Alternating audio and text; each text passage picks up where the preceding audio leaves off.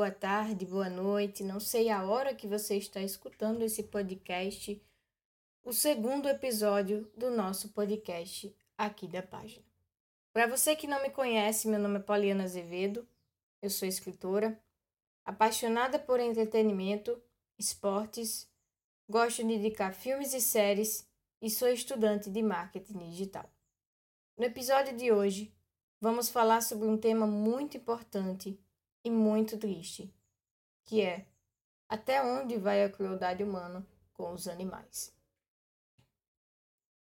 Um assunto muito sério que precisa ser debatido e combatido o quanto antes.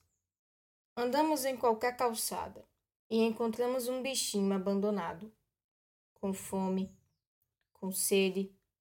Tentamos nos aproximar para ajudá-los e eles correm com medo de serem maltratados. Vemos friamente e infelizmente as pessoas ateando pedras, chutando, batendo, machucando fisicamente e psicologicamente esses bichinhos. Sim, os animais, assim como nós, também possuem sentimentos. É frequente vermos animais indefesos serem violentados, atropelados envenenados pelo ódio do mau caráter, da má índole de algumas pessoas. As desculpas são as mesmas.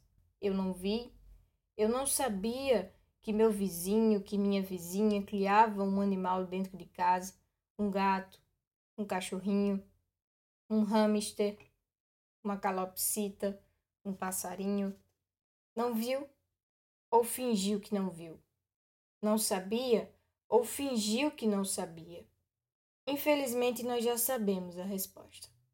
Se você ouvinte um dia já maltratou um animal ou já viu alguém maltratando e não fez nada por achar comum, repense seus conceitos e lembre-se: os animais sentem e sentem muito.